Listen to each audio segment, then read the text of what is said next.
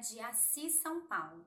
Eu quero trazer uma reflexão que tem como tema identidade e propósito. Nós, como artistas cristãos, precisamos entender quem nós somos, qual a nossa identidade e em quem ela está firmada. A palavra de Deus diz em Salmo 139, 16: Os teus olhos me viram, o meu corpo ainda informe, e no teu livro todas essas coisas foram escritas, as quais em continuação foram formadas, quando nem ainda uma delas havia. Nós precisamos entender que nós somos criados por Deus. O Senhor nos criou.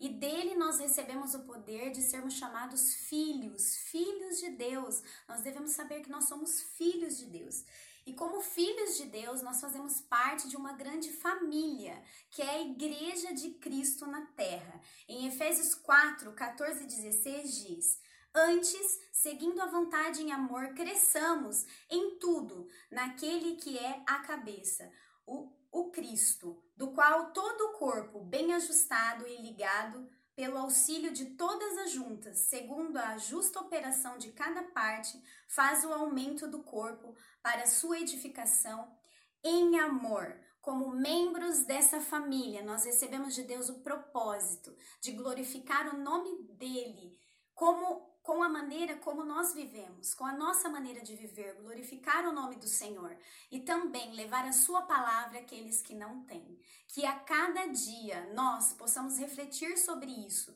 e entendermos cada vez mais quem nós somos no Senhor para cumprir todos os propósitos que ele tem nas nossas vidas.